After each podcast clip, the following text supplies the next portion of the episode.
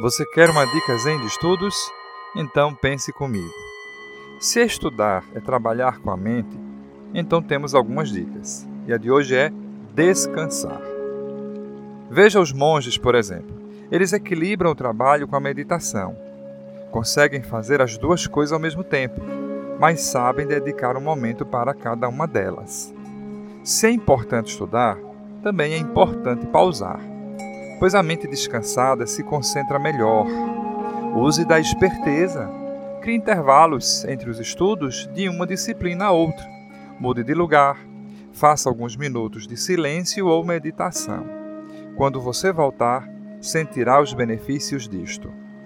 Assim na vida, é preciso saber a hora de parar. Nem tudo se resolve de uma só vez, senão acabará atropelando as necessidades pelos interesses. Fica a dica. Assim como o descanso prepara o corpo para a ação, a sabedoria também se constrói no descanso e no silêncio. Bons estudos e viva bem! Abraço!